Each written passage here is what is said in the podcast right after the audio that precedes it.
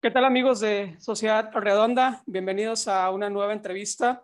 Hoy estoy muy emocionado porque hoy tenemos a nuestro primer invitado internacional en este podcast. Desde el gran país de Argentina, el día de hoy nos acompaña un músico, un rapero eh, y un, sobre todo, un gran aficionado al fútbol, el señor Chili Flow Parker. ¿Cómo está Chili? Hola, ¿cómo va? ¿Todo tranqui? Acá andamos. Todo bien, todo bien. Oye, Chili, este, bueno, vamos a empezar con la primera pregunta de, este, de este episodio. La primera pregunta sería, ¿qué representa o qué significa para Chili Parker el fútbol? Y, qué sé yo, haber nacido en este país también es como que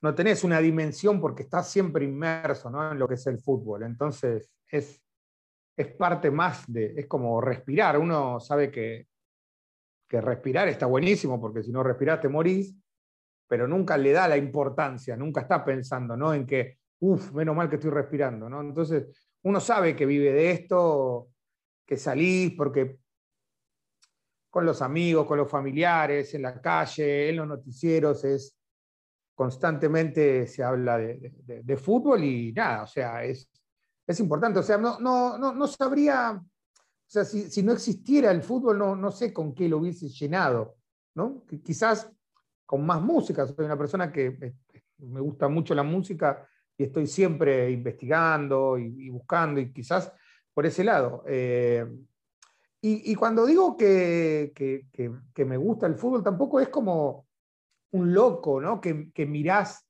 o que todos los argentinos se, la pasan mirando todas las ligas del mundo. Con que seas hincha de un club ya es suficiente como para que estés 24 horas del día viviendo eso de ser hincha de un club, ¿no? Entonces, eh, e, eso me parece que es siempre lo más, lo que yo noto más que es eh, eh, destacable con, con, otros países, ¿no? Más que nada, ahora que, que, está muy también globalizado, que está buenísimo tener una gran hinchada, ¿no? Y todo eso, como que acá es como, el pasto crece, ¿entendés? No, no lo puedes evitar, salen así.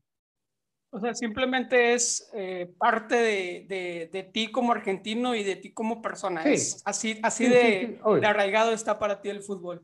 Sí, ninguna duda. Porque hay gente, por supuesto, que no le gusta el fútbol, ¿está bien? O sea, debe haber algún mexicano que no sé, que no le gusten los tacos. Debe haber, qué sé yo. Pero, es que, es que está todo tan dividido. Todo, todo es eh, eh, a nivel fútbol, ¿me entendés? Todo es rivales en todo y yo creo que es casi imposible obviarlo, ¿no? O sea, naciendo acá en Argentina es casi imposible, porque te vuelvo a repetir, o sea, la gente lo vive y lo consume y es, es parte de, de, de la rutina. Bueno, ya, y, y de hecho, allá iba enfocada mi, mi siguiente pregunta. Eh, en un contexto ya más de, de, país, de, de, Argentina, ¿cómo, ¿cómo crees que, que, ven al fútbol? Eh, ¿Lo ven como parte del de ser argentino como tal? No, no entendí la pregunta. O sea, eh, ¿cómo, ¿cómo, desde tu percepción, cómo sí. los, qué representa el fútbol para, para la gente en Argentina? Y bueno, imagínate, o sea, es o sea, imagínate que, que, te lo comparé como respirar, o sea, es, es importante. Eh, eh, a ver, imagínate, no sé, tener una relación con una mina, ¿no? Con una mujer y, y te peleás después de mucho tiempo, viste que eh, te duele, por más que, que, que, sepas que está todo mal. Y esa sensación vos la podés llegar a tener todos los fines de semana o sea, acá. ¿Entendés? Con el fútbol. E, ese, ese es el nivel. ¿Entendés? Entonces, eh, eh, la, la, gente que vive el fútbol lo vive de una manera muy fuerte. Hay gente que, yo conozco personas, inclusive mujeres, que hay un partido de fútbol, está en la tele y lo están mirando. Aunque sea lo ponen de fondo, tienen que ver, tienen que saber y saben mucho. Hay otros que no, que son nada más que hinchas de un club y de, de, desde que se levantan hasta que se acuestan son hinchas de ese club y se lo hacen saber a todo el mundo. Entonces, es importante. El fútbol acá en Argentina es importante y lo ves eh, a nivel, en los mundiales se nota mucho, ¿no? Que es como, son pocos los momentos en que los argentinos así se unen todos. Y el fútbol es, es como lo único, porque para todo lo demás tenés la otra mitad de personas, ¿entendés? O sea, que, o sea para lo que sea hay, un porcentaje de personas que está en contra, ¿no? Y, y con el fútbol, el fútbol pasa eso. Para los mundiales es, es muy fuerte lo que pasa acá. Yo sé que un mundial para, o sea, repito, no, supongo que las cosas son parecidas en otros lados, en casi todos los lugares, ¿no? O sea, qué sé yo. Eh, pero acá se sufre de una manera que no, se puede creer y lo notás, lo notás en el ambiente. ¿Entendés? Sentís como, cómo se corta el aire, ¿entendés? O sea, sentís y es increíble. Es increíble como, no sé, Argentina ganó, no sé, llegó, pasó, no sé, cuartos de final y vos ves que el otro día es un espectáculo, que, que, todo está bien, casi no hay noticias malas, ¿entendés? Y eso no, no, no es casualidad. ¿Está bien? O sea, no está bien, o sea, supongo yo que no habla bien de la sociedad esta, ¿no? O sea, porque no debería ser así, pero, pero es así. La, verdad que es así. Entiendo. Y, por ejemplo, y, justo creo que lo podemos ligar con, con, algo que es un fenómeno que yo creo que, la verdad es que no he investigado tan a fondo, pero a mí, al menos desde mi percepción, es algo que nació en Argentina, que son las barras, ¿no? Eh, son, estos, son estos grandes grupos de, de animación de, de, personas que están alentando los 90 minutos, no necesariamente nada más lo que era el partido, antes, después, durante, etcétera, etcétera. ¿Y, y tú crees que, que, toda esta pasión que, que tienen los argentinos, digamos, eh, tan focalizada en el fútbol, desembocó invariablemente en la creación de, de las barras y de todo lo lo bueno y lo malo que trae consigo, ¿no? Y sí, o sea, ese, yo creo, que la, lo de las barras bravas es como el ejemplo más claro, ¿no? Que, tiene Argentina con respecto a otros lados, que hay barras bravas en todos lados, ¿no? Y peligrosas y lo que sea, pero lo que pasa acá en el fútbol acá no. O sea, lo que pasa alrededor del planeta ya pasó acá. Acá ya pasó. ¿Está bien? Eso ya pasó, ya lo hicieron y lo inventaron dos, tres pibes eh, mientras estaban borrachos la noche anterior a un partido. Decidieron, che, ¿y si hacemos esto mañana? ¿Entendés? O sea, y, eso es lo que veo. Eh, eh, el problema siempre fue la violencia, ¿no? O sea, y, y cuando se muere un pibe, no sé, de 18 años, porque fue a la cancha y es un quilombo. ¿no? Es un quilombo enorme y, y uno no está a favor de eso, clara, claramente, ¿no? Pero uno discute y cuando hay pasiones así tan marcadas, o sea, es, como, habría que ser un robot para ir a la cancha y que no, no, haya problemas. ¿no? Y, acá estamos hablando de gente que, que lo vive. Entonces, cuando vos vivís tanto, vos crees en realidad que te están cagando la vida y que al final no te cagan nada. ¿no? Porque hoy que soy más grande ¿no? y que, lo veo más de afuera, decís, mirá qué boludo, ¿no? Lo que hacía antes. Eh, más que nada por, lo, por, el negocio que es el fútbol, y ves cómo, cómo se manejan y cómo los empresarios, cómo la AFA, cómo, cómo destruyeron todo lo bueno que tenía el fútbol, ¿entendés? Entonces, la verdad que ir a, un partido, eh, un clásico del que vos quieras, eh, con las dos tribunas, eh, o sea, con visitantes y locales, es un espectáculo que no se, en ningún lado se va a poder ver. Entonces, lo que pasaba acá en la década de los 80 y en el 90, que fue ya eh, así, llegó a la cima de, lo... Y, eso que nunca se supo nada, porque trascendían, o sea, trasciende un muerto, ponele. Pero yo estuve en en quilombos de tiros, de corrida, de policía, de ambulancia, y eso no salía a ningún lado. Capaz que algún medio, corrida, pero chiquitito así, al costado, ¿me entendés? Te ponía. Y vos no sabes el cagazo. ¿Entendés? Porque vos ibas a la cancha y. Y te aparecían de un costado y te disparaban así, ¿eh? Pa, pa, pa, pa. O sea. Y vos sabías que iba a pasar, y vos sabías que cuando volvían a tu cancha, o sea, era como, ah, hicieron eso, bueno, ahora cuando vengan acá, ¿entendés? y, y, se armó también una, una de esas, yo no sé si alguna vez escuchaste vos la, la palabra, Argentina usa mucho la palabra aguante, tener aguante. El aguante esto, aguante lo otro. Bueno, eso es de, salió del fútbol, como casi todas las cosas que salen, nacen en el fútbol y se desparraman. O sea, imagínate cómo es la historia, ¿no? Y, el aguante, el aguante era, bueno, nos juntamos en tal lado, nos cagamos a piña, a ver, a ver qué hinchada aguanta más. ¿Entendés? A ver quién aguantaba más. No, esos tienen aguante. ¿Entendés? No, nosotros tenemos el aguante. Acá el aguante, ¿entendés? Entonces se empieza a armar todo esas palabras, ¿entendés? Y, es un vocabulario que está, a mí me encanta, porque todo eso es súper autóctono, ¿entendés? Quizás lo, mezclo cinco segundos con la música, pero hoy veo a los pibitos haciendo trap en Argentina, ¿no? y utilizando términos que no son de nuestro país, que son de, miles de kilómetros, ¿entendés? Diciendo cosas que son de Centroamérica, de cosas que vos decís, si tenemos un vocabulario hermoso, ¿entendés? Como para, como para decir por qué hacen eso. Bueno, vuelvo. Entonces, eh, ahí, con eso de a ver quién tiene más aguante, ahí empezó la escalada descontrolada. También el poder ¿no? de las barras las barra bravas no es solo que, van y, y alientan. Eh, hay un negocio atrás y hay un montón de dinero que mueven y son tipos que ganan un montón de plata.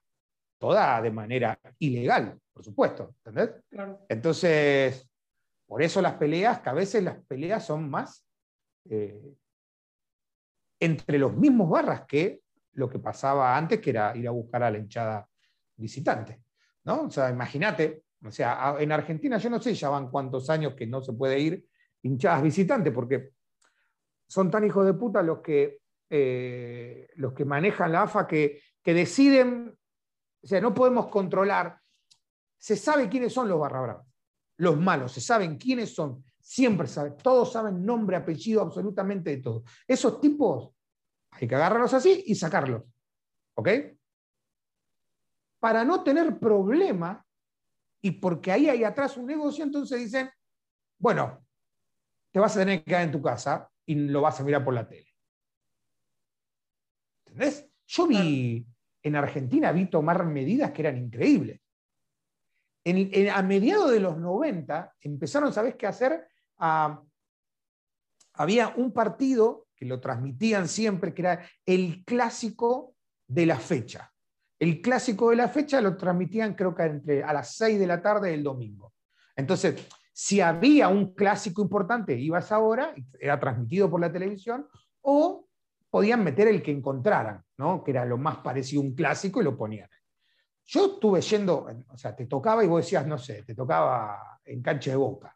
Decías, uh, tenés que ir en invierno, ponele, que a las 6 de la tarde ya es oscuro. Llegabas allá, terminaba el partido y los tipos de seguridad, mira lo que hacían, ¿eh? yo creo que vos entiendas esto, decidían, decidieron en ese momento que primero salían todos los locales. A vos como hincha visitante te mantenían dentro del estadio. Vos podías llegar a estar hasta una hora dentro del estadio, el estadio completamente vacío y recién te dejaban salir a vos. O sea, dejaban que toda la barra local armara todo lo que quisieran, se acomodaban. Ellos decían que ellos los, los corrían. Mentira. Dispersaban, claro. Los, los, sacan de ahí a dos cuadras, los tipos van y te esperan a, cinco cuadras. O sea, y vos sabías que tenías, o sea, que ibas y que a la salida te ibas a tener que agarrar a piña, en el mejor de los casos. ¿Entendés? Y, y yo no podía creer que se tomara, porque vos decías, estos tipos lo hacen a propósito. No quieren que vaya más la gente a la cancha. Sí, ¿Ves? Y después, nada, empezaron a sacar gente de a poco. Empezaron a, sacar gente de, las tribunas, empezaron a dar, vos siempre tenías una tribuna que era la visitante, gigante.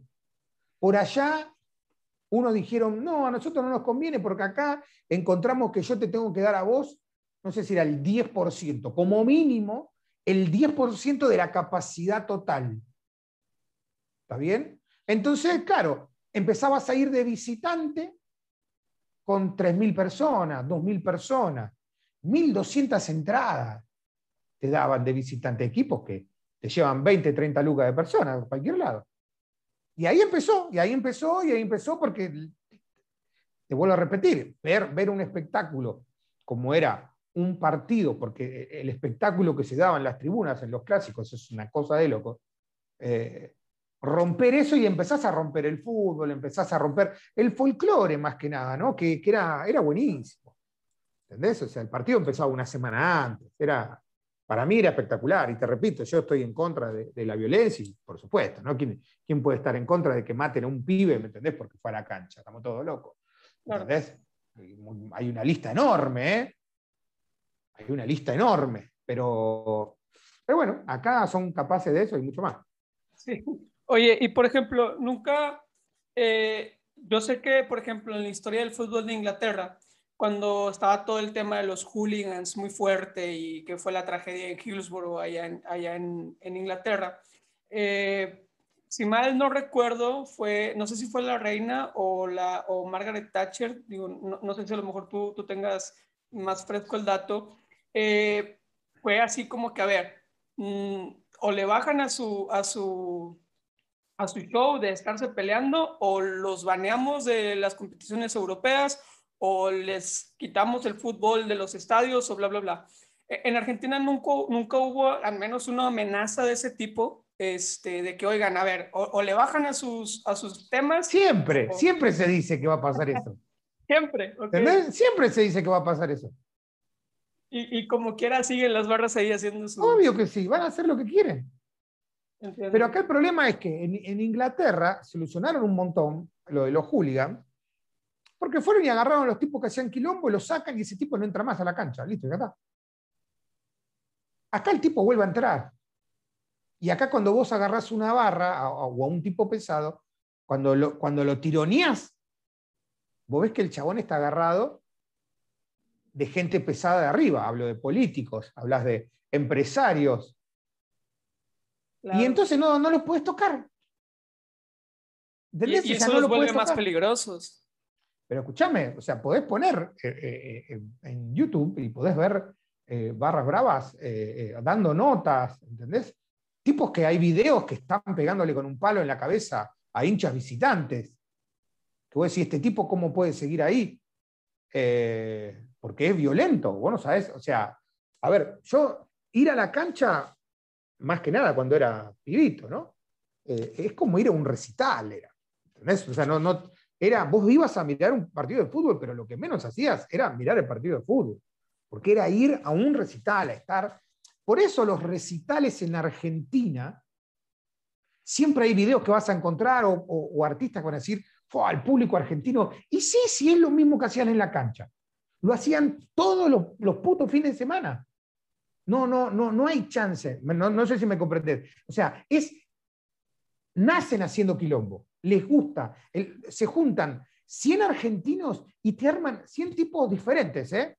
Caen todos en el mismo lugar y los 100 argentinos te arman un quilombo enorme como si lo hubiesen entrenado por años. Entiendo. ¿Entendés? O sea, las cosas que yo vi que pasan en la cancha, que vos decís, no puedo creer que están, porque uno lo hace, perfecto, uno lo hace, y volvemos con la respiración. Todo el tiempo estás, respirás y todo bien. Y un día te decís, mirá qué loco, ¿no? Yo respiro, entra esto, sale por acá, y empecé a decir, qué, máquina grosa que es el cuerpo. Entonces, cuando empezás a darte cuenta, yo, porque me, no sé, será por lo de artista, lo que sea, siempre le presto atención a otras cosas, ¿no? Y veía, y veía, y comparaba, y digo, wow, boludo, ¿entendés? Me acuerdo cuando, mirá lo que quería decir, hicieron la primera cancha, cuando hicieron la nueva cancha independiente, que fuimos a, una especie de, que era como para conocerle, un partido medio homenaje, todavía le faltaba un pedazo a la cancha, pero enseguida que entré, me di cuenta que em, el sonido de la cancha, la acústica que tenía la cancha, estaba buenísimo. ¿Entendés? Porque vos automáticamente lo que cantaban al frente llegaba enseguida y podía generar esa presión que es entrar a una cancha argentina y que de los cuatro lados, ¿entendés? Te estén gritando al, unísono, saltando, que la cancha parece que se va a caer. Entonces, eh, dije, la clavamos, porque la cancha anterior tenía una acústica que era eh, eh, peculiar y que estaba buenísima, y yo estuve, por ejemplo, mira, si vos vas a la cancha de River, ¿no? que es una cancha enorme, cuando a vos te dan de visitante la bandeja de arriba nada más, que te dan la bandeja de, visitante de arriba, vos tenés una cosa que es larga y arrancan cantando en el medio. Cuando va llegando a la punta, ya quizás los del medio empezaron con otro y se te arma un quilombo. ¿Por qué? Porque vos estás, es casi una pared que está cantando para allá. El sonido no vuelve nunca, vos no tenés ni idea de lo que está pasando y estás luchando contra los otros tres lados de la cancha, inclusive la parte de abajo, que también es de ellos, y que están al unísono cantando y no, no, no podés generar esa presión, ¿entendés? Claro. Es, más difícil, no sé si me comprendes. Entonces, es más difícil, por eso en algunos lugares está bueno tener bombos, está, eso es, esa es la viveza de la barra. ¿Cómo se dispone? ¿Entendés? A mí, como siempre van moviéndose las barras y todo eso, eh, van cambiando ¿no? los personajes, porque siempre están luchando por el poder y qué sé yo. Por eso siempre está bueno, hay, hay, hay personas que sirven para barra brava. Para el barra brava, ¿qué, qué, hablo con el barra brava? El barra brava es el que va y que canta todo el día y que está tratando de alentar al equipo, pero como no toda la gente puede hacerlo, ni ordenarse, entonces tenés, necesitas un tipo con una batuta, ¿entendés? Que esté haciendo y diciendo qué es lo que hay que hacer. Entonces, bueno, nada, pasó muchas veces que eh, no dejan entrar a la barra por X cosa. Tuvo problemas la barra, porque se agarró a trompada afuera, Listo, toda como venía la barra así, la meten en miles de patrulleros y se lo llevan. ¿Entendés? Entonces, ese día, la tribuna dejan el hueco en el medio, como protesta, ¿no? Dejan el hueco en el medio para que nadie pise ahí. Y ese día es más trucho todo. Y vos decías, ¿cuántos se llevaron? A 200 tipos nada más, ponele pero ya es más trucho todo, ya te das cuenta que, ¿por qué? Porque necesitas un centro, necesitas algo que, genere ese, eh, eh, la fiesta, ¿no? Entonces, pero bueno, yo soy pro hinchada, pro barras, yo amo el fútbol con ese marco. Perfecto. Si no, es mirar un partido por la televisión. O sea, hay una diferencia. Hay una diferencia en ir a la cancha y mirar la televisión. Bueno, cuando me sacaste todo lo que yo quiero ver, o hasta las cosas que me pueden llegar a pasar, y no hablo de cosas malas, pero, o sea, estar en una cancha y sentir que te gritan 30.000 personas de visitantes, el gol y vos ves que sientes, ¡ah! que, que, de a poco vas y no te lo olvidas más. O sea, es, eso, eso es, es apostar, ir, cantar y que en el último minuto te hagan un gol y vos te querés morir. Y ves que del otro lado es una fiesta y vos decís, lo estuvimos cagando, ¿entendés? Entonces hay todo eso. Y después está la gente que lo ve en la casa y que nada más, ¿no? Pero el que va a la cancha eh, es eso, es lo que más, más te llama la atención. Sí, claro. Y, creo que lo podemos ligar muy bien con, con la siguiente pregunta ya supongo un poquito cómo va a ser la, la respuesta, pero de, de, todas formas me gustaría hacértela. Imagina que mm, conoces a una persona que no tiene la más mínima idea de qué es el fútbol, algo muy raro, ¿no? Y, y que esta persona no tiene idea, nunca ha conocido lo que es el fútbol. ¿Cómo, cómo tú le presentarías el fútbol a esta persona? lo bueno sería llevarlo un día, ¿no? O sea, como muchas veces acá te tratan de llevar, o sea, vas a una cancha y te volvés loco, decís, esto es una cosa de loco.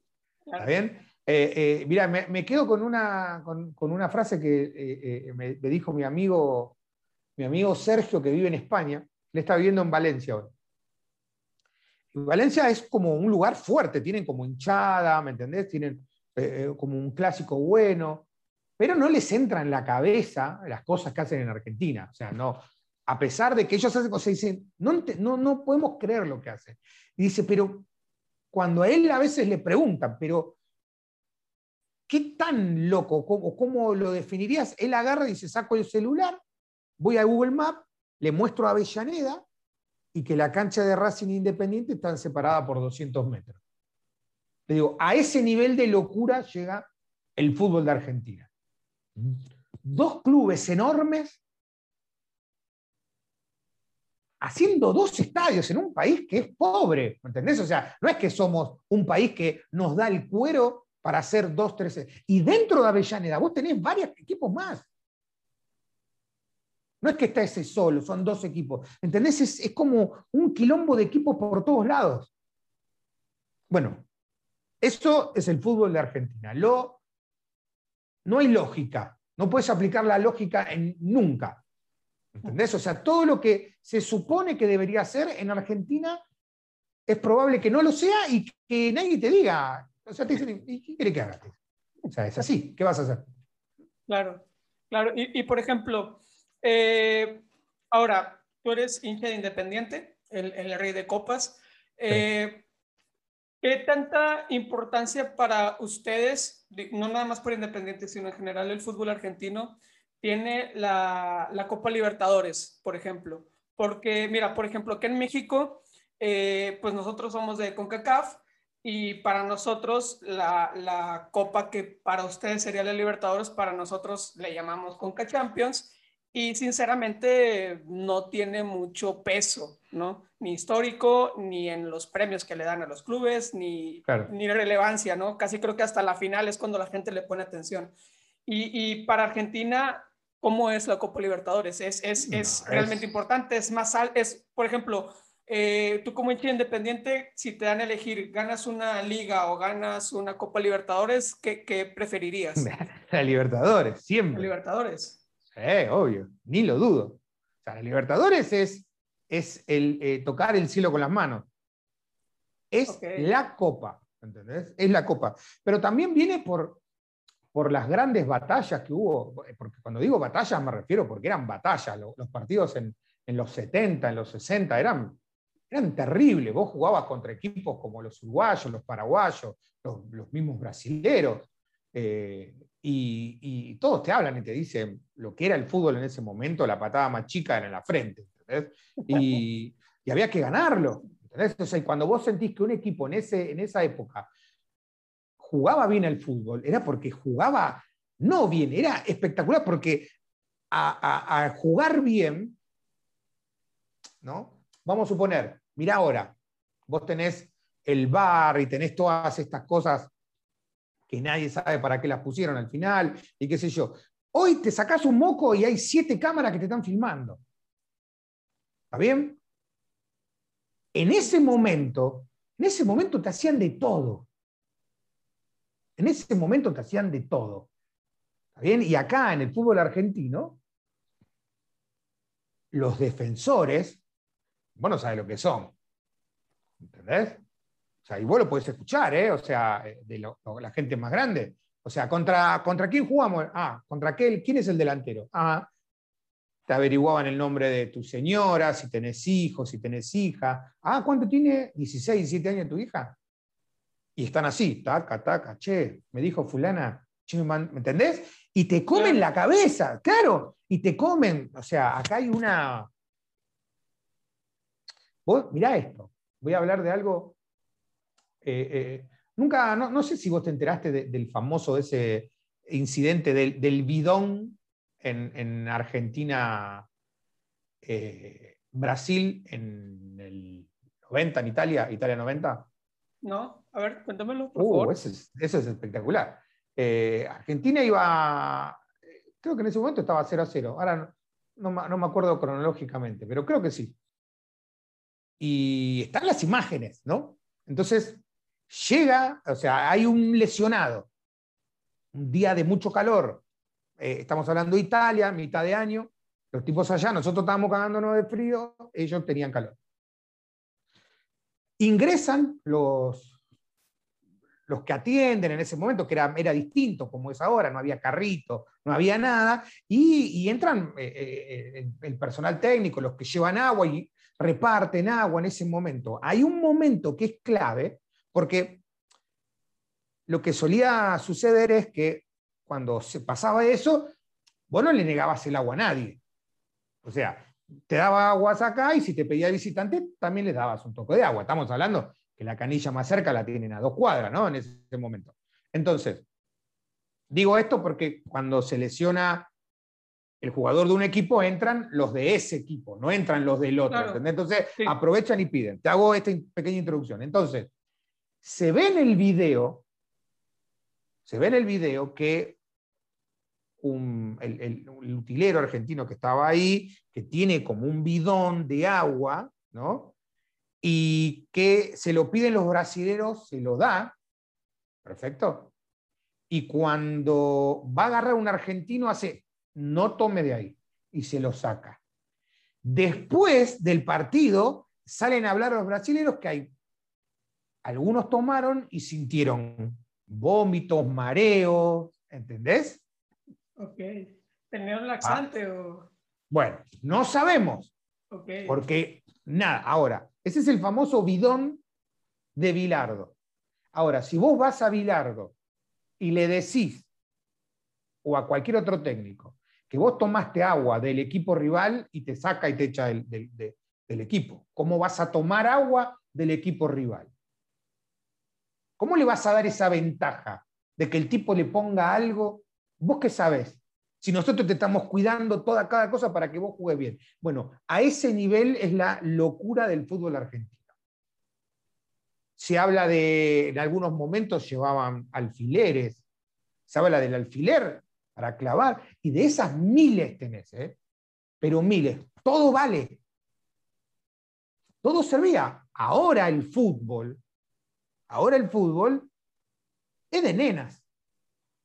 ¿Está bien? Hoy el fútbol es de nenas, o sea, es claramente así.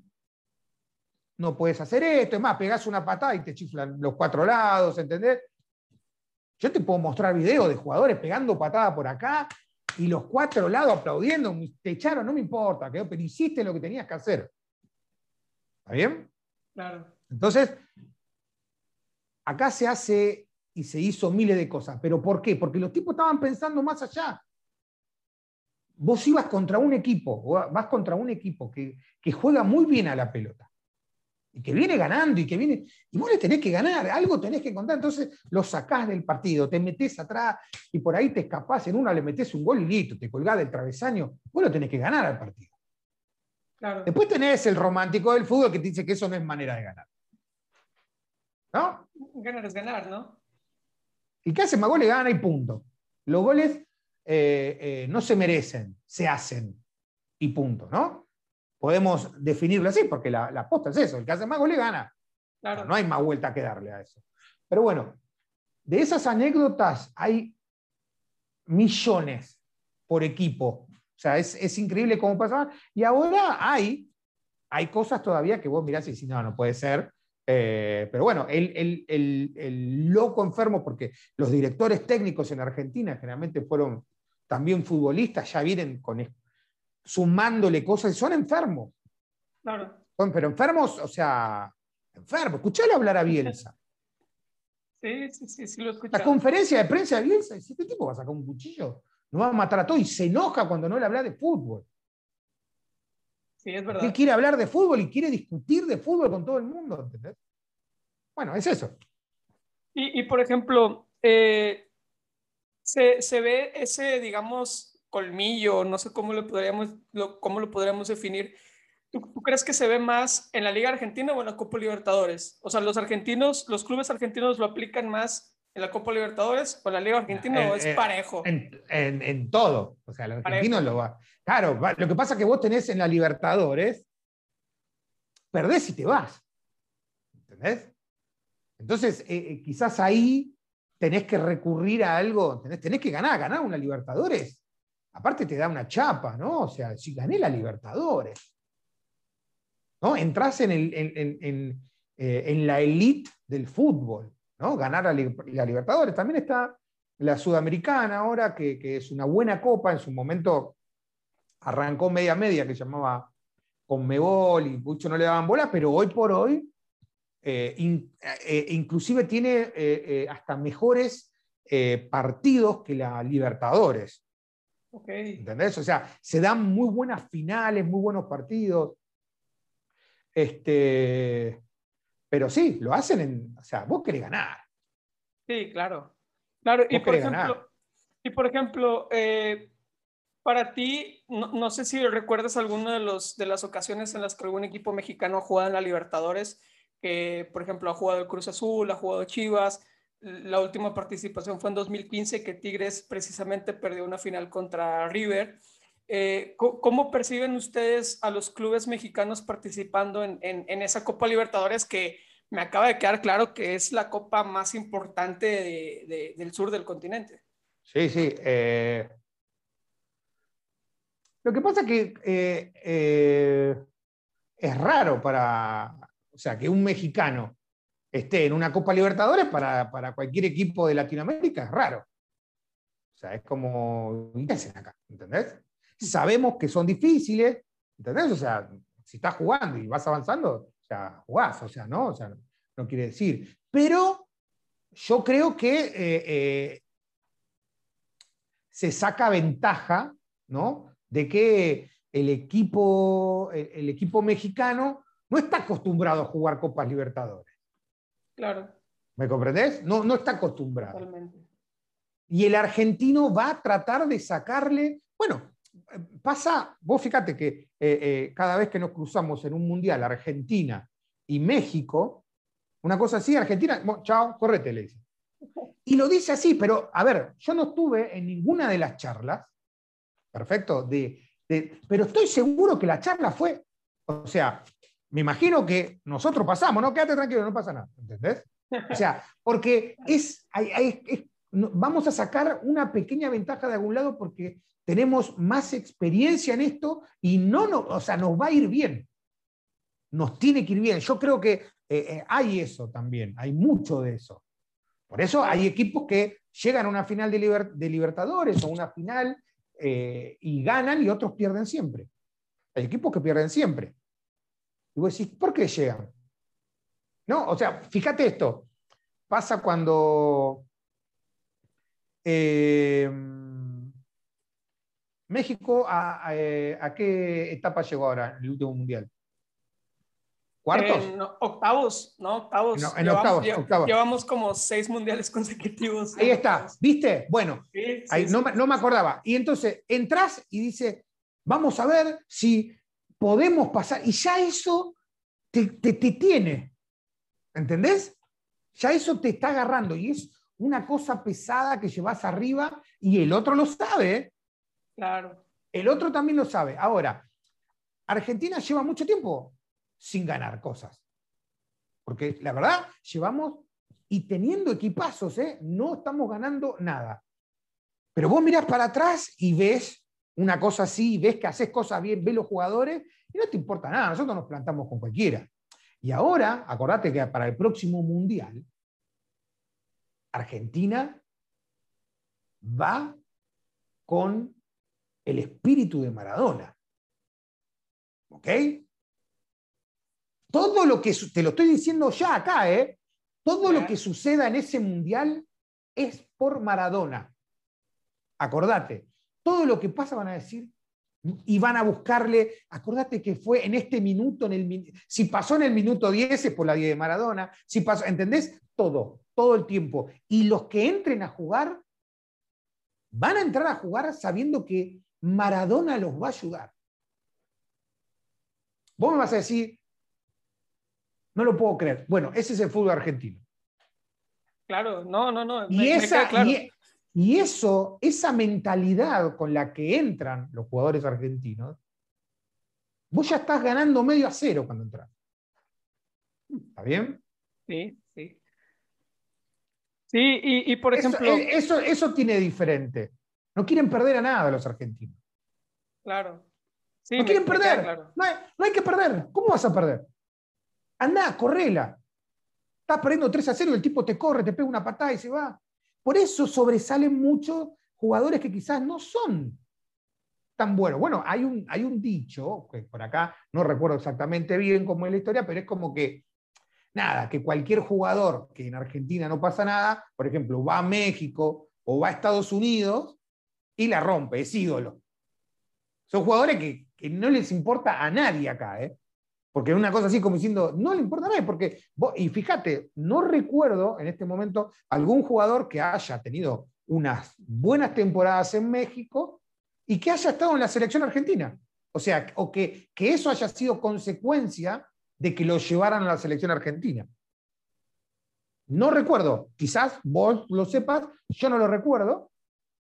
Y mirá que llevamos jugadores que jugaban acá, eh, que eran un desastre. Es un desastre. Pero en serio, no, no, no es que esté mal vista la cosa, pero es como que necesitas guerreros. ¿De dónde son? Vamos a llevar a estos pibes que tienen hambre, ¿no? que quieren, ¿entendés? ¿Entendés cómo, cómo, viene la mano? O sea, eh, eh, viene, viene por ese lado. Y bueno, y después nada, eso de el espíritu del argentino es molesto molesto, no, no le gusta perder, quiere ganar en todos lados. Hay un par de videos, yo después te, voy a mandar, me olvidé de mandártelos, pero que te ponen en contexto y vos decís, claro, mira vos, que no es una forma de pensar lo que yo te puedo decir, es, son datos que van, que van pasando, ¿no? Pero bueno, por ahí. Claro, y, por ejemplo, de aquí, bueno, eh, creo que se me vienen a la mente un par de preguntas. La primera es, entonces, al menos yo entiendo que la percepción del jugador argentino que viene a jugar a México es que pierde esa, esa hambre, por así decirlo, esa, esa, esas ganas. No, que pierde ganas, pero no le dan mucha importancia al jugador en México. Sabemos, o sea, lo que se sabe acá es que si vas a México, vas a ganar bien. Ok. Perfecto, que vas a ganar bien. Que tampoco es un fútbol fácil. ¿Está? porque donde hiciste dos, tres cagadas, también te volviste para casa. Entonces, sabemos que es eso y eso se sabe, pero no se le da importancia, por eso te digo, no se le da importancia a un tipo que la viene rompiendo hace tres campeonatos en México y es goleador contra cualquier otro goleador de cualquier otra liga. No, no, no, no, no es que la ponen con un nivel de decir, che, mirá, ¿me entendés? O sea, no, no, no, no pesa y no, no, no es que lo digo yo, o sea, si te pones eh, a mirar los equipos argentinos, eh, casi todos son de afuera, ¿entendés? En Europa, que sería lo más lógico. A mí no me parece que la liga tampoco de México sea mala. Hoy compará, hoy el fútbol argentino es horrible.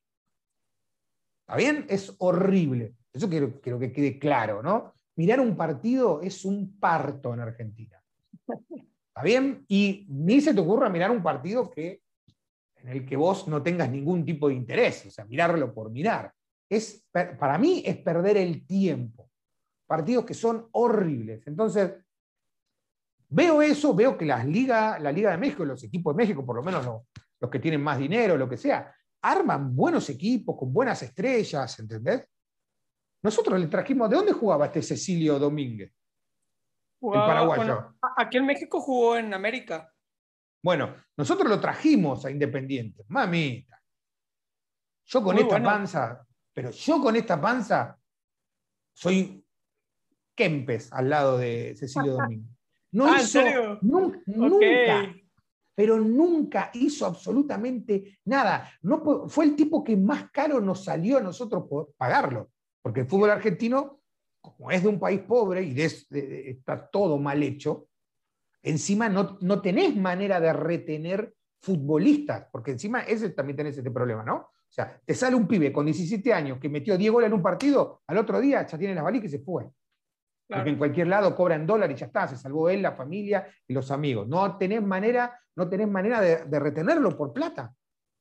Y los clubes que también quieren agarrar plata y se quieren vender todo lo que tengan para poder pagar, porque todos los, los clubes deben guita. ¿Entendés? Entonces, te repito, eh, los equipos argentinos no se pueden reforzar bien.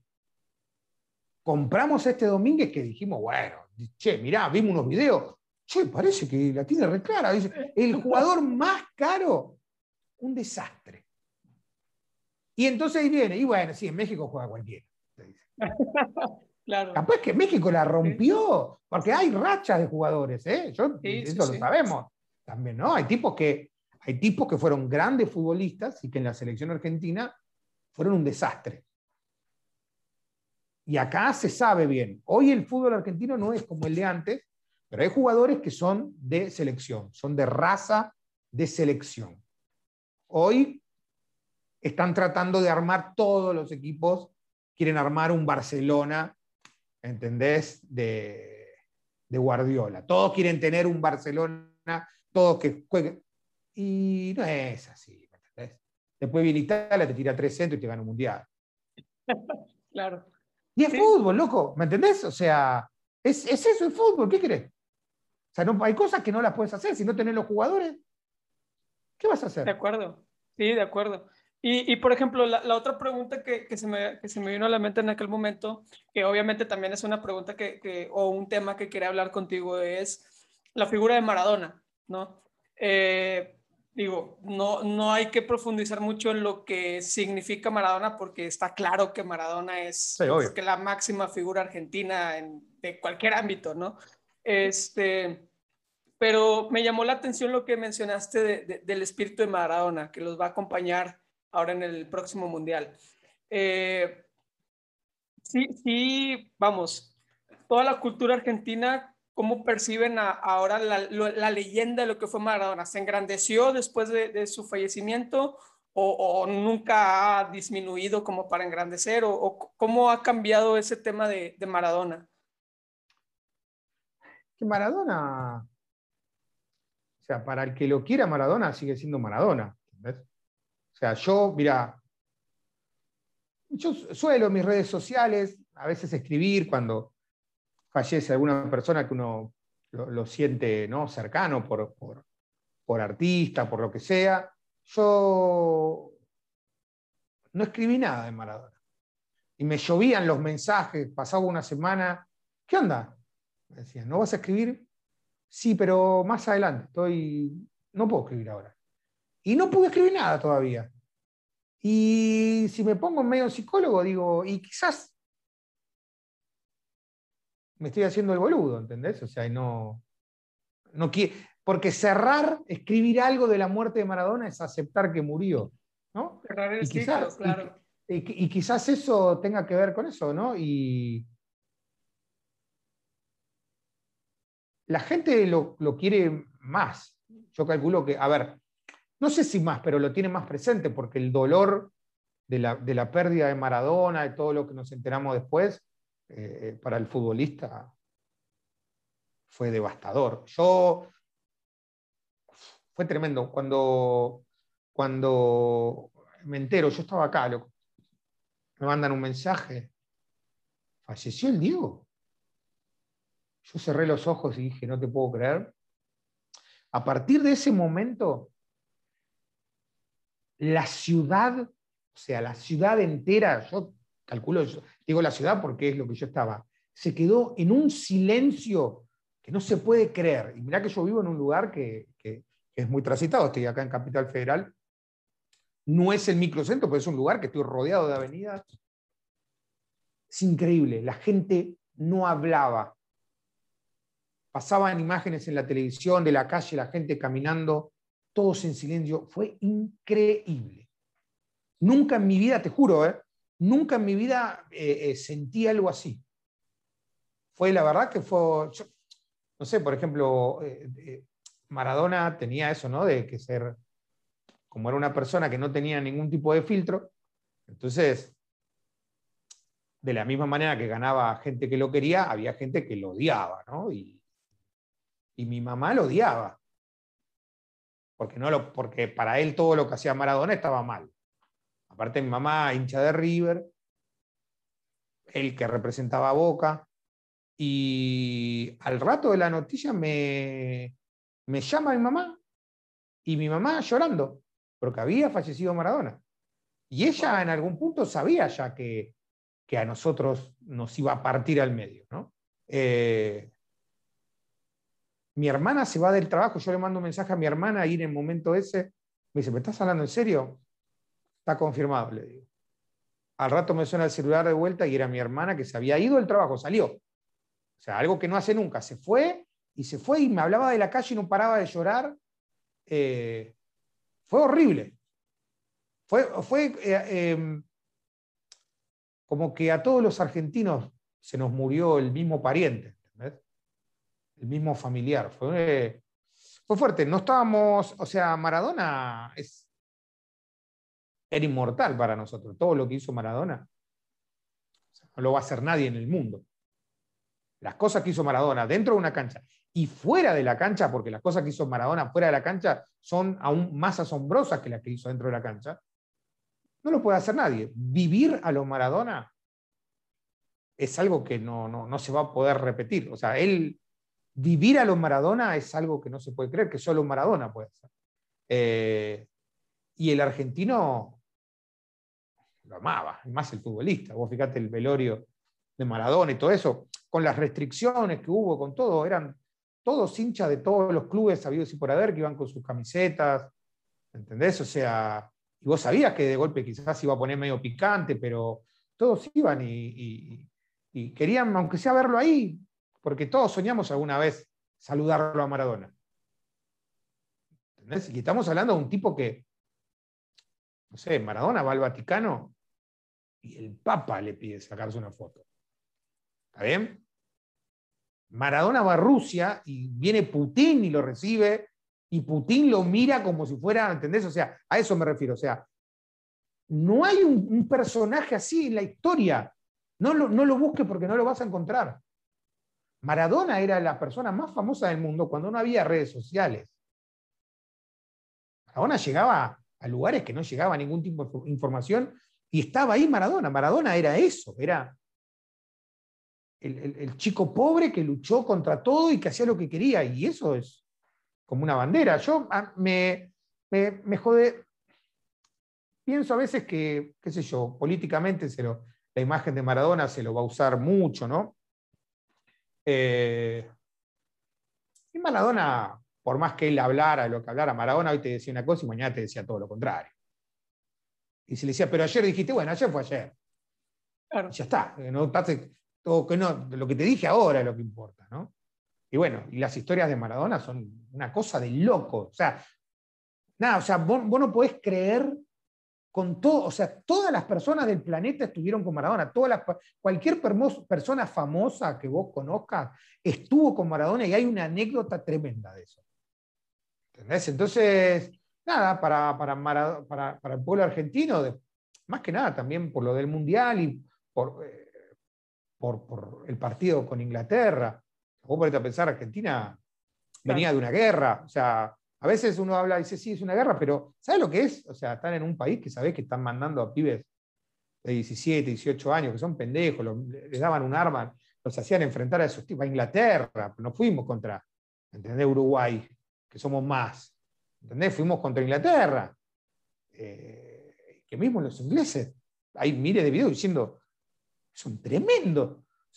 O sea, no, se querían ir, o sea, no, no, encontraban la manera y se defendían, ¿entendés? O sea, hay, hay, hay videos en donde eh, capos así ingleses diciendo, no se puede creer lo que hacían con los aviones, que eran aviones que estaban atados, eran aviones que eran un chiste, ¿me entendés? Y los tipos volaban a una altura que no se podía, que los tipos no lo podían creer, ¿entendés?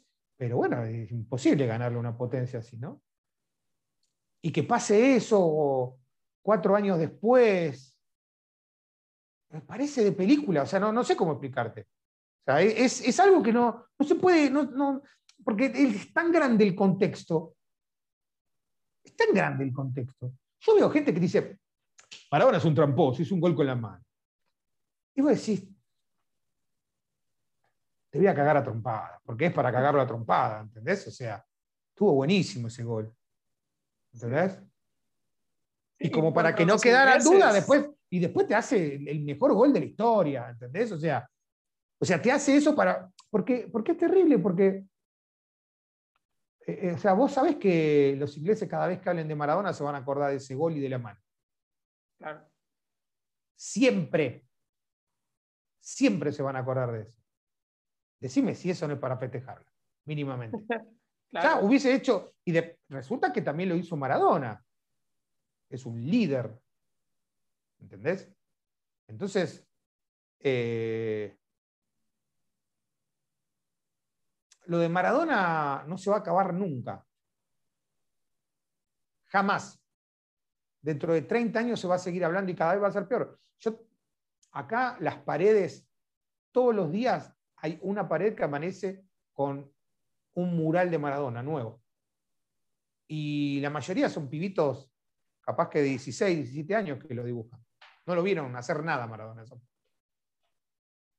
Pero como el fútbol en Argentina es así, y se vive así, o sea, a ellos le enseñaron que a Maradona había que respetarlo y que Maradona es palabra santa.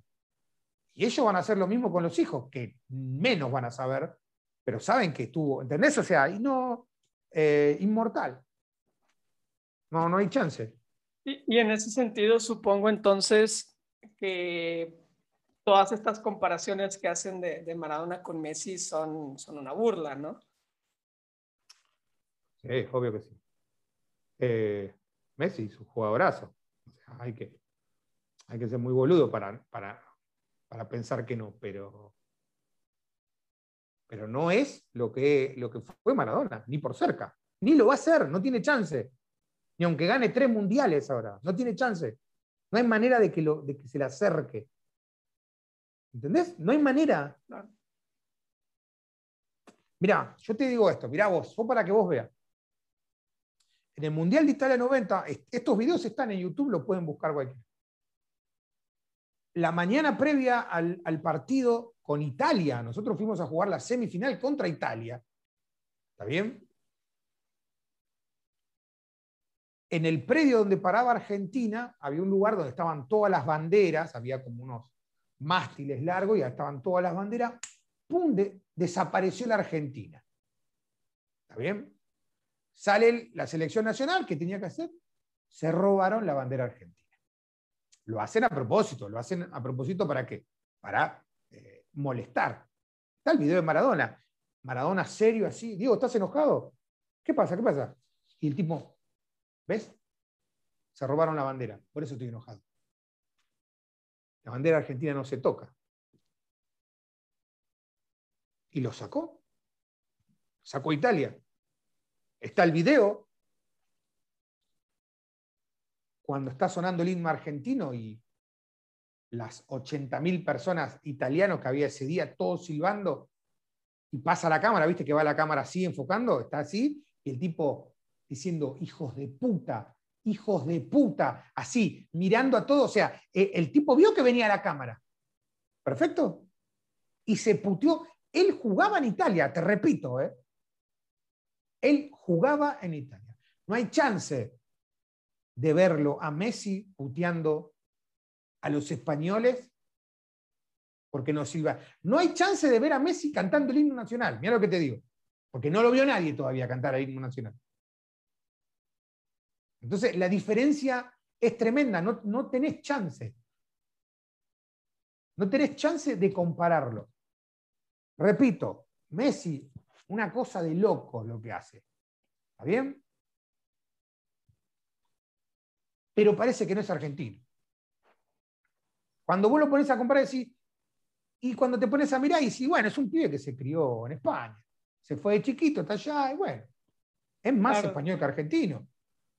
Está bien, él viene, hace todo, casi salimos campeones con el chabón, pero a mí Messi no me mueve nada.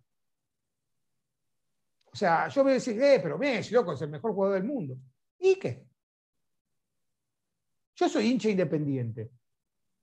Lo que pase alrededor y los demás equipos me chupo un huevo. Cuando juega la selección argentina, me importa también. Entonces, si no me das nada en Independiente, me lo tenés que dar en la selección argentina. Si no me lo diste ahí, ¿y qué me importa? Te digo, ¿eh? O sea, jugadorazo. ¿Quién, ¿Quién puede negarlo? Pero las cosas que hacía, las patadas que le pegaban, las patadas, lo que se pegaba en ese momento no se puede creer. ¿Entendés? Y bueno, nada. Pero... Y, con todo el contexto que, de lo que hemos platicado en este rato que llevamos, Eh, justamente también pensé eso, Messi pareciera que no es argentino, eh, por, por, cómo se comporta, ¿no? Es que cada tanto, por ejemplo, la vez que salió Messi eh, en la Copa América, esa nos recagaron acá en Brasil y salió y dijo, esto está todo, no cagaron, está todo arreglado para que salga campeón. Todos dijeron, ¡eh! Eso es lo que queremos. ¿Entendés? Vos tenés que. Sos Messi. O sea, sos Messi. Te bajás del mundial, les cagás la vida. ¿Entendés?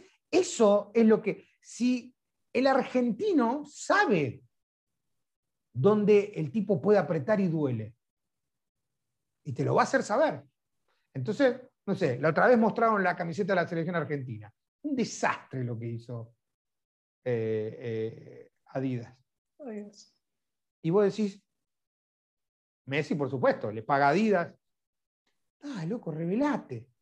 Decís, papi, no podés. Escribilo en algún lado, ¿entendés? O sea, ¿qué, te van a, ¿qué vas a perder? ¿Un millón de dólares vas a perder? ¿Me entendés? O sea, a eso es lo que voy. Eh, cuando, cuando empezás a encontrar esa forma, ese conformismo que a veces, que no le sale a él, por eso te digo, no, no es que él, al tipo no le nace, no le crece, no le sale de ningún lado eso. Y eso se ve en la cancha, porque terminan armando un equipo en el que, estamos esperando de que Messi haga absolutamente todo, cuando la selección de Argentina en, el 86, Maradona lo que hizo no tenía nombre, pero el resto cumplía una misión que era increíble. ¿Entendés?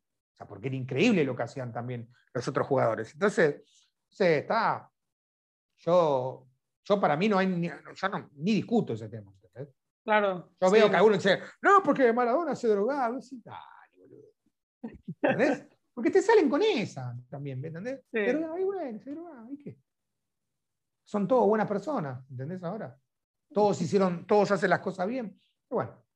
Claro. en, este, en este mundo estamos. Sí. Oye, y, bueno, eh, cambiando un, poquito el, tema, eh, ¿cuál sería para ti en, este momento o, más adelante o, hacia atrás si ya lo viviste, tu momento cumbre relacionado al fútbol? O sea, un momento en el que tú digas, acabo de ver lo mejor que pude haber visto o quiero ver esto que va a ser lo mejor que puedo ver relacionado al fútbol.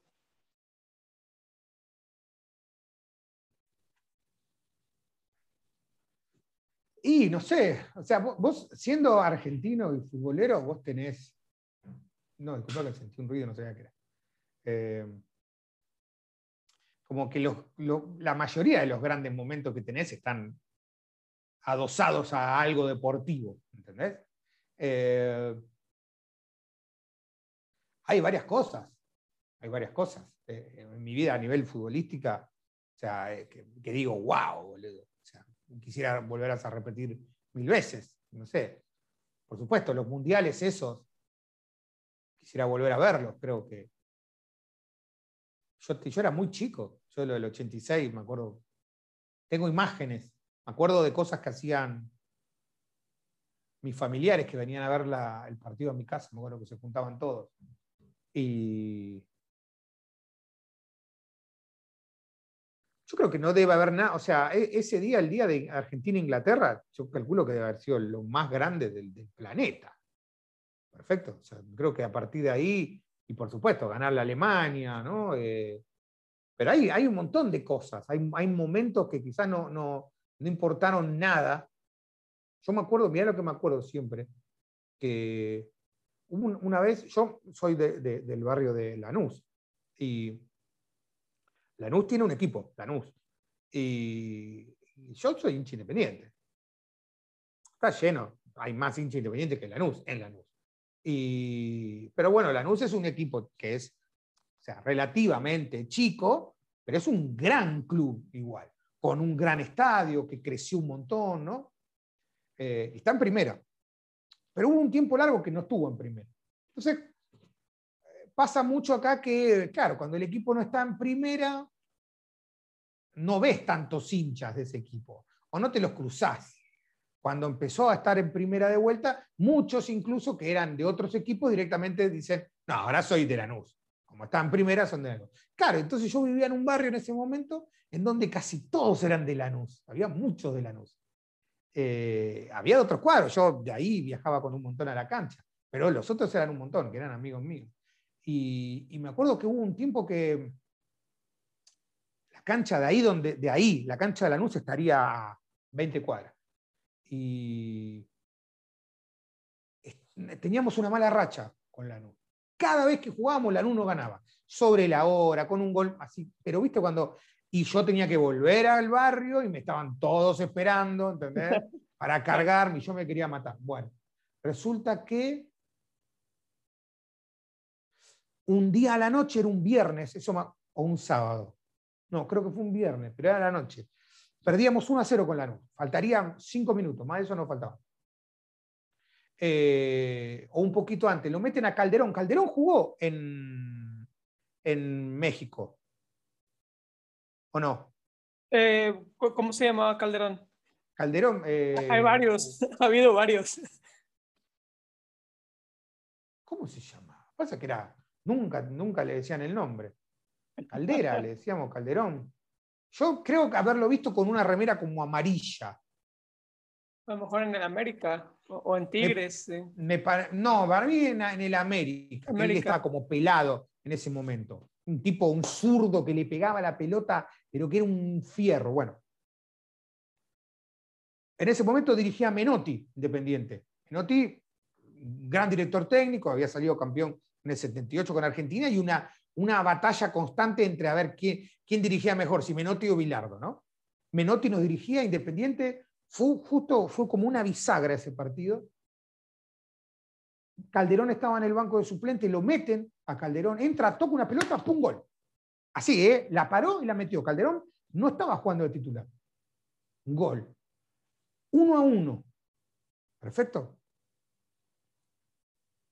Hay una jugada, se escapa un jugador, no recuerdo quién era, sale el arquero de Lanús en ese momento y le pega una patada, lo baja, lo echan al arquero de Lanús y tiro libre. Y ya iban como 49 minutos porque entre que lo echaron y toda la movida, hubo un quilombo, un amontonamiento, no terminaban más.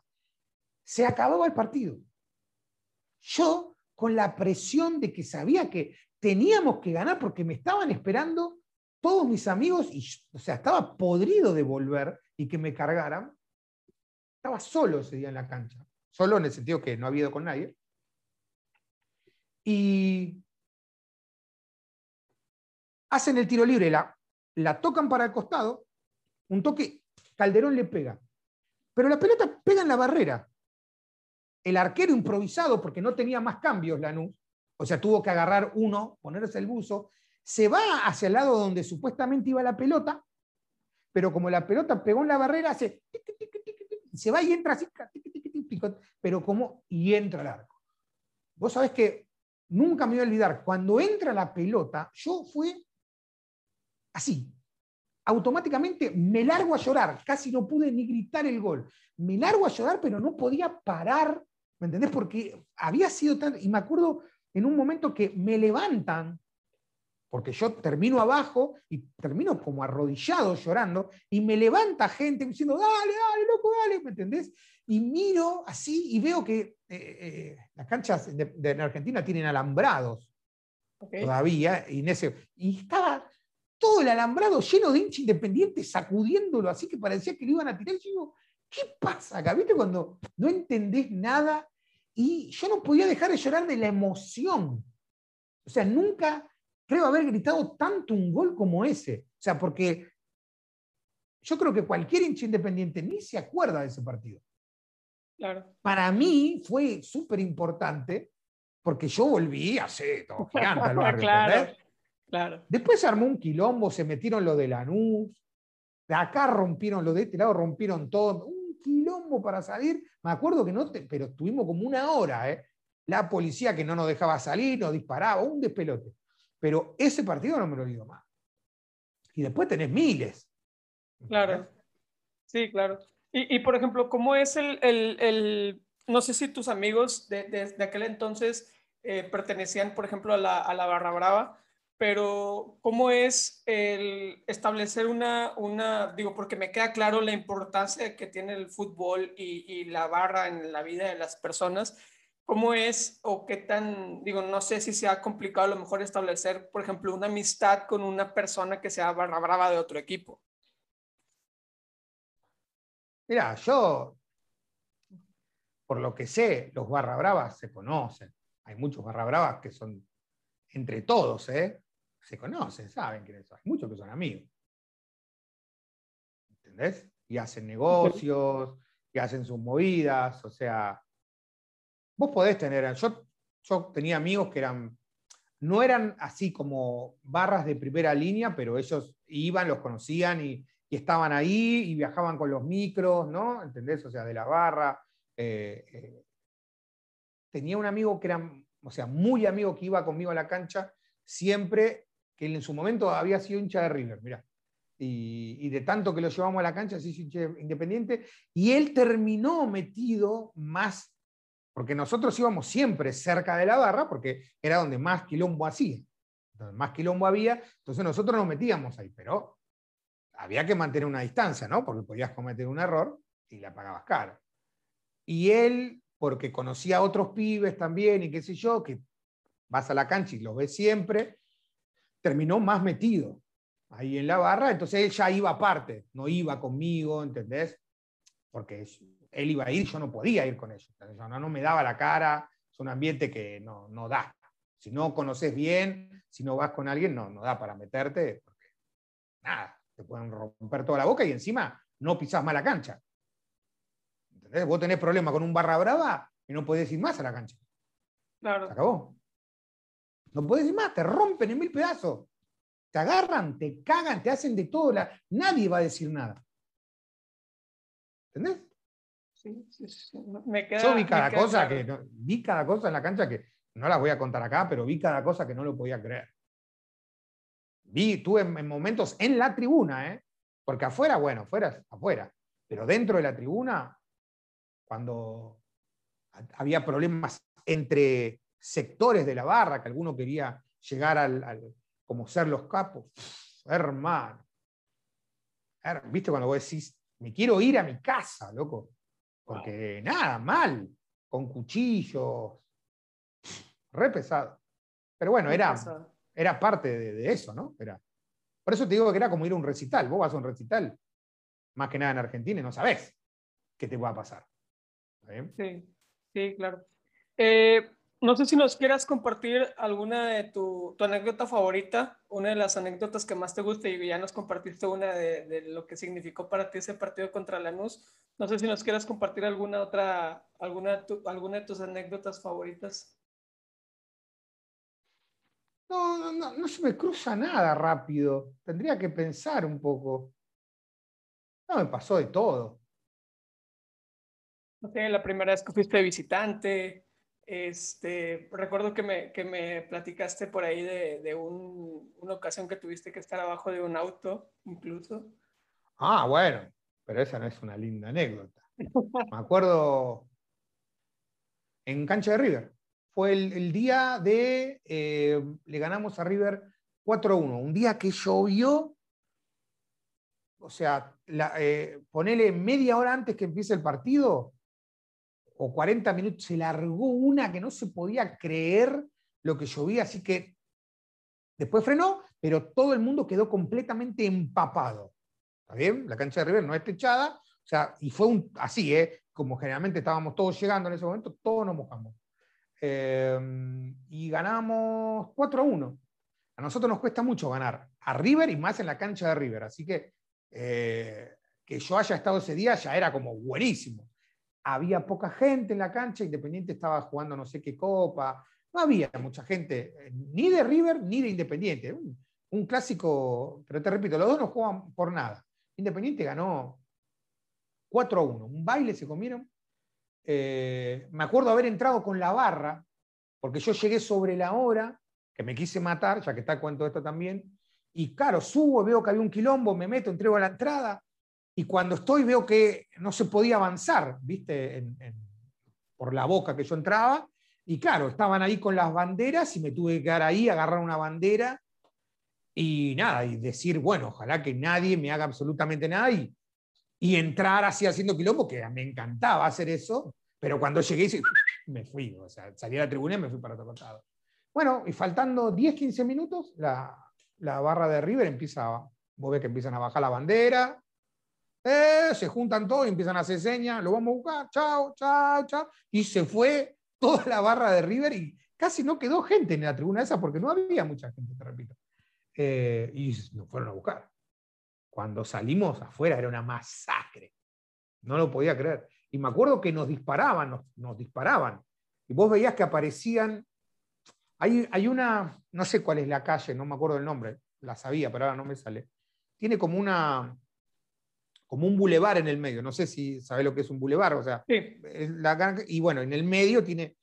Y vos salías, era de noche, era de noche, había llovido, todos estaban con algo puesto porque hacía frío encima, o sea, no eran reconocibles quién era hincha de cuál, porque encima eh, los de River, está bien que ellos tienen la remera blanca, ¿no? más blanca con la franja roja, pero después cuando tenés una campera y todo, generalmente son rojas las camperas de ellos, entonces entre todo ese quilombo y con una capucha no sabías quién era quién. Cuestión es que nosotros salíamos, ¿está bien? Vas caminando, porque no tenés otro lugar, la policía te hace, vos tenés que salir de ahí. Y cuando veías allá, veías que volvían hinchas corriendo. ¿Qué pasó? ¿Qué pasó? Están ahí, están ahí, no sé qué, qué, ¿viste? Y empezabas que veías que caían piedras y vamos, vamos, ¿viste? Te arengan, vamos, loco, vamos, vamos, aguanta el rojo. Y salimos y empezaron a salir hinchas de River, que yo los veía a 50 metros, y disparaban. Y yo sentía y se veía que disparaban. Y yo dije, chao, me muero. Entonces, claro, vos sentís disparo, ¿qué haces? Te tirás al piso, porque todos se tiran al piso. Aguanten, aguanten. Y me acuerdo que estaba ahí y, me fui como arrastrando y me puse cerca de un coche, porque digo, nos parábamos de vuelta, porque te repito, no era que era yo solo. Éramos un montón. Entonces, terminaban los tiros y era como, vamos, vamos y vamos y arrancábamos y de allá nos volvían con los tiros. No podíamos salir. No podíamos salir de esa cancha. Y era increíble porque siempre eh, eh, la cancha de River está en un barrio que es muy de mucho dinero. ¿Entendés? Es un barrio, por eso también le dicen los millonarios. Hice una cagada, pará, ¿eh? Acabo de sacar el micrófono. Dame un segundo. A ver ahora. A ver ahí, ¿me escuchás bien? Ahí está, perfecto. Ahí está. Sí, desconecté esto, le pegué con la mano, disculpa. Eh, entonces es un lugar que te repito que vos, un día a las 2, 3 de la tarde, corres y te para la policía. ¿Qué haces, pibetis? ¿Entendés? O sea, automáticamente.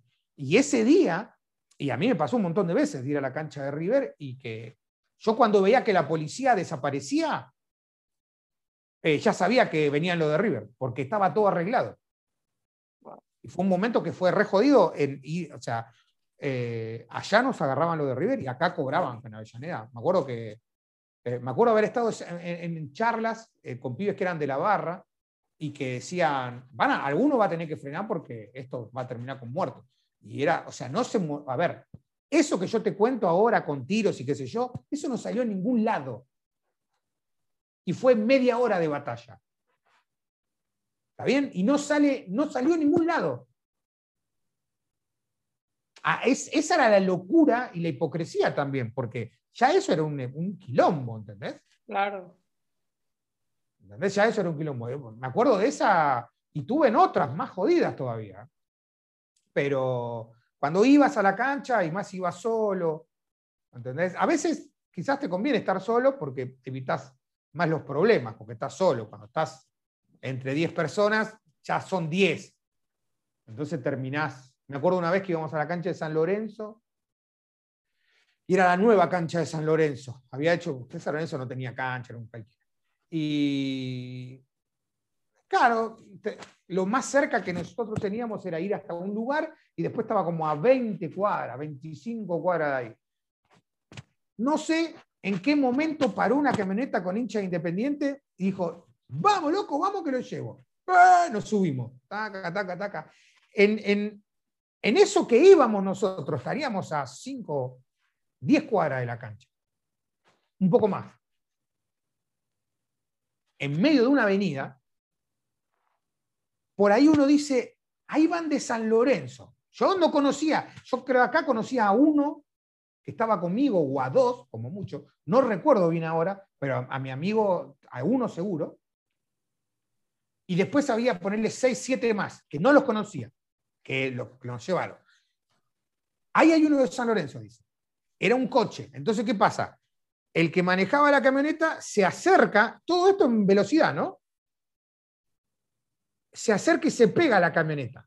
El boludo que, de San Lorenzo que iba con la bandera eh, como agarrada acá, ¿viste? O sea, eh, con la mano en la ventanilla y con la bandera. Entonces, cuando se acerca, este le quiere robar. El hincha independiente le quiere robar. El otro agarra fuerte la bandera, lo tironea y veo que el chabón se pum, como que se golpea la cabeza, pero no pierde la bandera. ¿Ok? Pero medio que se frena. ¿Entendés? Como, eh, ¿qué hace? Frena y bajan como cuatro o cinco. ¿Está bien? Y este frenó y nosotros, no, éramos así también, cuatro o cinco, porque era como mucho, eran ellos uno más. Porque era, pero no era una camioneta ellos.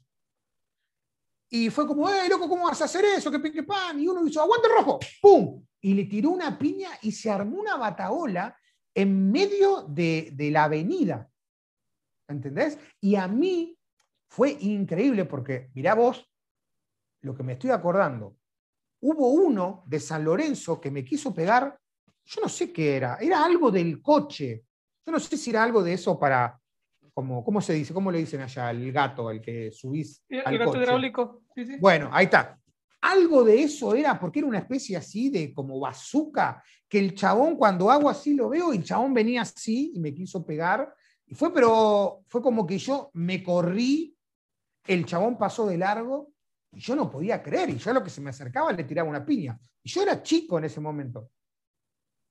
Eh, vamos, vamos, grita uno, no sé qué. Yo de pedo subo, que me acuerdo que me pegué, me lastimé acá, lo que es la tibia, porque el coche estaba medio arrancando y dijo, vamos, salté y le pegué acá en el filo a la camioneta, me dolió como un mes.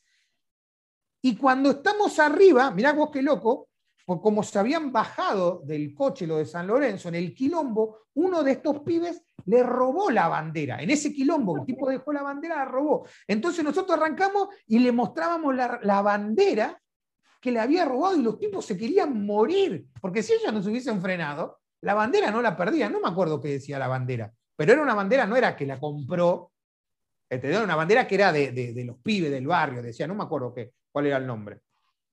Y me acuerdo que llegué, me bajé y no, nunca más los vi a esos pibes. Pero yo estuve con ellos, yo estuve tirando piñas y esa movida. Eh, y ir, a la cancha era un poco eso, en algún momento te ibas a tener que hacer trompada. Claro. Sí, claro. Y, por ejemplo, eh, estuvimos también, también platicando hace, hace poco de las cábalas. Eh, los, bueno, los jugadores tienen cábalas, los técnicos tienen cábalas, me estabas platicando también de, de Bilardo, de las cábalas que tenía. Claro. Eh, los, hinchas también tienen cábalas allá? ¿Tú tenías alguna cábala? Sí, obvio, obvio, obvio, obvio. ¿Cómo cuál? Y, pero eh, generalmente es, por ejemplo, no sé, ponele, ¿no? O sea, sí, vos fíjate, el equipo viene jugando bien, ¿no? Y de golpe ves que, no sé, que la está rompiendo y para los partidos decisivos siempre va más gente. ¿No? Siempre va más gente y generalmente la gente esa que va es la que no va nunca, la que decide ir en el último partido porque dice, bueno, si consigo una entrada voy. Bueno, si le pasa algo malo a ese equipo, porque alguna cosa pierde, la culpa es de esos hijos de puta que nunca vinieron, que son unos mufas que cayeron ahora, ¿entendés? esa es así, automático. Esto, esto mufa. ¿Sabes? Cómo los vi eh, eh, y se agarran a trompadas, ¿eh? feo. Se pone, se pone feo, cuando, más cuando perdés. O que vos no sabés lo que es. Es una selva. Las tribunas se ponen en la movida porque vos no, cortás ni pinchás ahí. Claro. No podés decir nada. pero sí, después tenés, qué sé yo, los amigos, ¿no? O sea, qué sé yo, tenés. Se juntan a ver un partido o ponerle el mundial, bueno. Estos son los que vinieron, estos son los que van a estar siempre. en el mismo lugar, ¿entendés? O sea, no, venía acá, yo estaba acá, dame esa silla. Boludeces, pero bueno, eh, eh, el argentino es de hacer mucho. Mira, yo te voy a contar una, que esta la leí, eh, que fue de Argentina en el 86. No recuerdo los nombres de las personas, pero bueno. Resulta que Argentina debuta contra Corea y gana el primer partido en México. Hay alguien del, cuerpo técnico de Argentina que por no sé qué problema no pudo estar en ese partido. Entonces, como indica la lógica de las cábalas, ese tipo no podía volver, o sea, el tipo ya sabía que se iba a perder absolutamente todo el mundial. Porque él no iba a poder entrar nunca más a ver a Argentina. ¿Por qué? Porque perdió, porque sabe que Bilardo también es así. O sea, Argentina ganó, digo, entonces ganó sin vos, vos no vas a venir. No quiero saber qué va a pasar si vos venís. ¿Está bien? Nosotros así estamos bien. El tipo se comió todo el mundial afuera. Se comió el mejor mundial. Tengo que buscar bien la información porque no me acuerdo cómo se llamaba el nombre y qué era lo que hacía. Bueno, resulta que el tipo andaba por ahí dando vueltas. Argentina segundo tiempo con Alemania en la final, mete el gol Valdano, Argentina se pone 2 a 0. Faltaban 20 minutos, una cosa así, y el tipo no da más. Dice, yo entro. Yo entro. Entonces el tipo como estaba acreditado, todo, ¿me entendés? O sea, era parte de la nación argentina, pasó así. entró, se puso sin que lo vieran, y en ese momento Alemania mete dos goles, que nos empatan casi sobre la hora 2 a 2. Cuando le hacen el empate encima en dos goles de cabeza dentro del área, que eso para Bilardo, o sea, eh, hay filmaciones en donde el tipo dice, yo no festejé nada al Mundial porque nos cabecearon dos veces dentro del área chica. O sea, que estamos todos locos, o sea, practicamos toda la vida y nos hacen dos goles, no tengo que festejar nada, me tengo que matar. ¿Entendés? El tipo que hace, dice, soy yo. ¿Entendés? Me voy ya, me tengo que ir de acá porque si se enteran, si se enteran, me matan, ¿entendés? El tipo quiere salir con tanta mala suerte que estaba cerrado lo de la movida, porque era como que habían cerrado todo para que no entren y salgan ahí, ya estaba todo preparado para lo que era el evento de la entrega de premios y toda la historia. No lo dejaban salir, estaba todo cerrado, el tipo no podía salir. Entonces el tipo termina yendo a una parte que, eh, como estacionamiento, perfecto, que hay un lugar que hay eh, como que hay rejas que dividían ¿no? la parte del estacionamiento y ya fuera de la cancha. Entonces el tipo entre las rejas mete los dos pies, pisa afuera se agarra de las rejas, o sea, el tipo está adentro, pero los dos pies los pone afuera. Y ahí se queda. Y mientras el tipo estuvo así, Maradona le da ese pase a Burruchaga y Argentina gana 3 a 2 el partido. Ahora, ¿cómo convences a ese cristiano que Argentina no salió campeón por él? ¿Entendés? O sea, es una locura. Y de estas debe haber miles más. Miren más, bueno, hay, una que es muy zarpada, que es la de. Hay una virgen argentina antes de ir allá, eh, no sé si la escuchaste vos. La. Ya te digo, ¿eh? No me acuerdo el nombre, porque yo sé que está en Jujuy, Virgen Argentina Mundial. Eh, es. Eh, ¿Dónde está?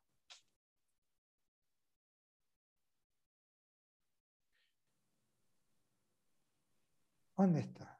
Em, adelantándose lo que iba a ser la altura en México, los tipos que hacen van y se mandan una como mini pretemporada con los jugadores que tenían en Jujuy, que tiene, que es en, el borde de Argentina para arriba, ¿entendés? Y que ahí es una parte que eh, ya está ahí cerca de, de Bolivia, ¿entendés? Tenés altura. Entonces, fueron a ese lugar en, la ciudad, que no me acuerdo cómo se llamaba, tienen una virgen.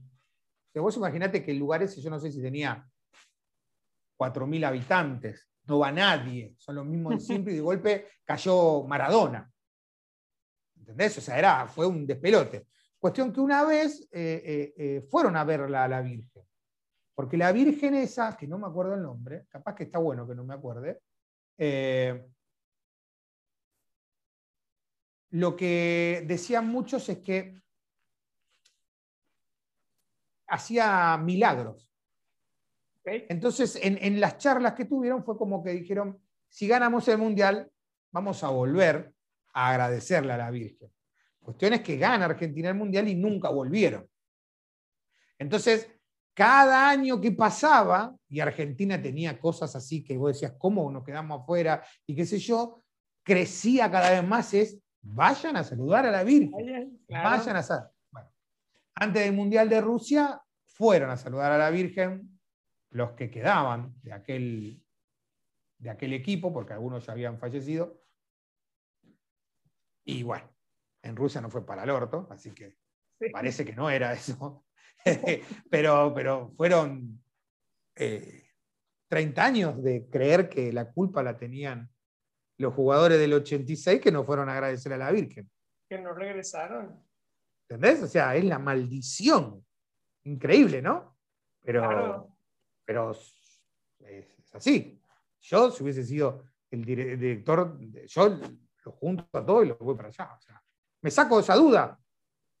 ¿Entendés? Claro, sí, claro. Yo voy por la calle caminando, hay una escalera abierta y yo no paso por el medio. Creo, no creo, qué sé yo. No paso. Sí, no puedo correr para ¿Entendés? Claro, total, ¿entendés? Bueno, pero esa me acuerdo, no, qué boludo que no me acuerdo el nombre de la Virgen. Capaz estaba la que no. Por algo debe ser que no quiere que la. Sí. La cosa. Pero bueno, viste que también está la de que no mires la copa. No la toques. claro, que no la toques, ¿no? Y todas esas cosas. Eh, bueno, hablando de eso, de tocar, vos viste que la, la, Copa, la Copa del Mundo, o sea, no puede ser tocada por personas que no la hayan ganado. ¿Entendés? O sea, nunca la puede tocar una persona. Por eso cuando la ingresan, la meten en algo, capaz que va una modelo, pero no la puede tocar.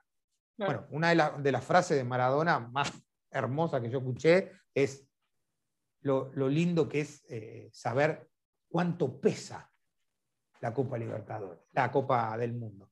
¿Cuánto pesa? ¿Vos sabés cuánto pesa la Copa? ¿Entendés? ¿Entendés? Bueno, eso es. ¿Cuánto, eh, y, cuánto? y acá, nada, Maradona se cansó de tirar frases las usa todos los argentinos todos los días. Eh, pero eh, eh, esa es muy buena. ¿Cuánto, ¿Cuánto pesa la Copa? ¿Quiénes saben cuánto pesa la Copa del Mundo? ¿Quién lo puede decir? ¿no? Es, algo que está muy bueno. Sí, sí, la verdad que sí. Oye, bueno, Chile, y ya para ir terminando, tengo una última pregunta para ti. Y es si tú le cambiarías algo al fútbol.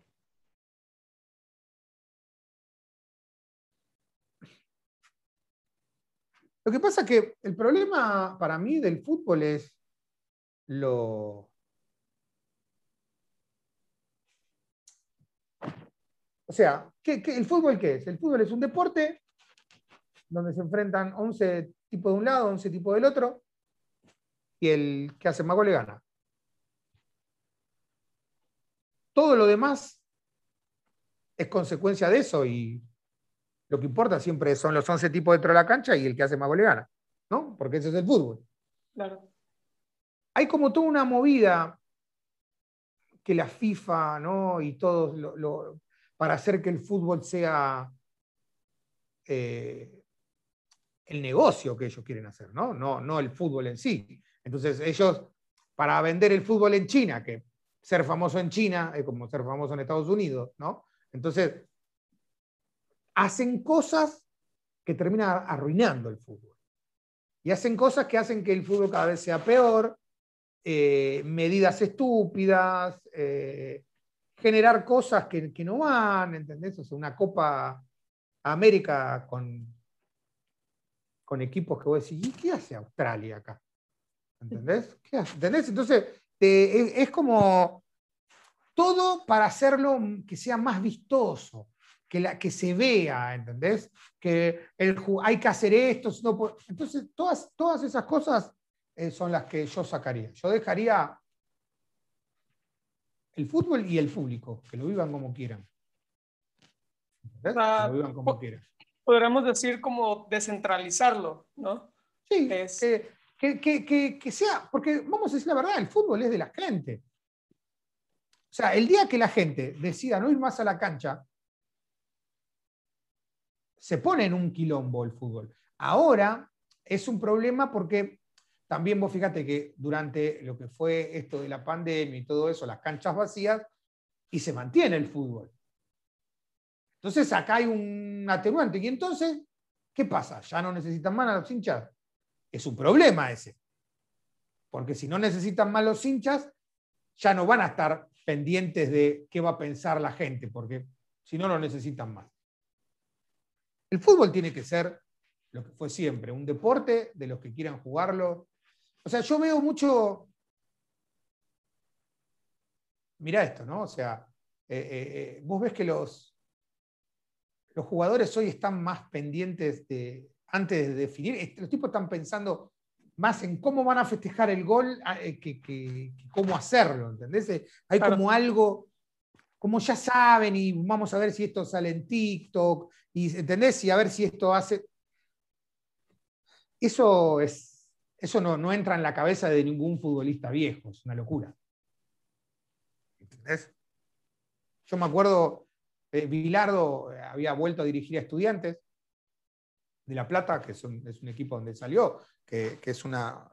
Estudiante de La Plata tiene, es, un equipo que capaz no es tan conocido, eh, pero de donde salió, bueno, Bilardo, salió Sabela, salió la Bruja Verón, salieron un montón de futbolistas y es como una escuela de fútbol, ¿no? Eh, tiene cuatro Copas Libertadores, estudiantes, ¿entendés?